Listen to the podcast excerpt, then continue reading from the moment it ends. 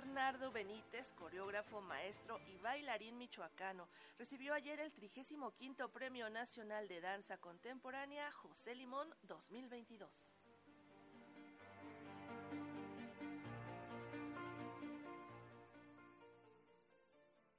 Una danza que apueste por la renovación lejos de los tecnicismos es lo que ha vislumbrado Bernardo Benítez, el bailarín, coreógrafo y docente nacido en Michoacán hace 79 años, recibió el 35 Premio Nacional de Danza Contemporánea José Limón 2022 ayer en el marco del Festival Internacional de Danza José Limón en Culiacán, Sinaloa. Antes expresó emoción por este reconocimiento. Es muy importante, ¿no? Además, conociendo parte de la historia de, de José Limón, como un bailarín México-americano que abrió las puertas para la danza y aquí en México hizo una labor muy importante con bailarines y compañías.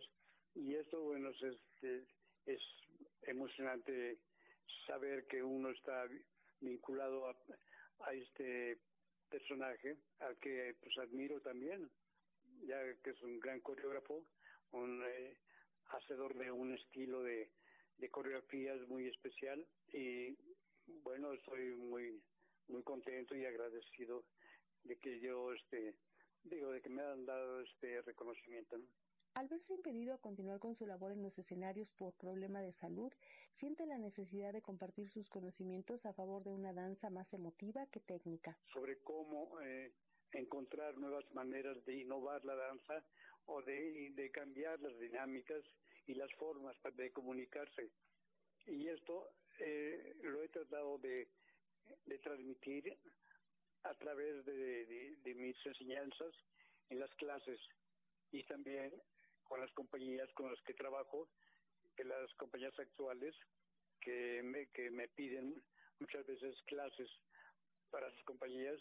Entonces se me abre un panorama y un compromiso de poder transmitirles algo que me inquieta a mí, que es la, pues la innovación, la innovación, ya que muchas veces, aunque hay muy buenos bailarines ahora en México y hay buenas compañías, pero siento que en el aspecto de la creación está un poco estacionada en, el automatismo de las técnicas. La pandemia propició la reflexión y detuvo la creación de la pieza Alteridades. El fundador de la compañía Gato Danza Contemporánea fue designado unánimemente por el jurado para recibir este premio al considerarlo pilar fundamental de la danza, con más de un centenar de coreografías realizadas para Radio Educación Alejandra Leal Miranda.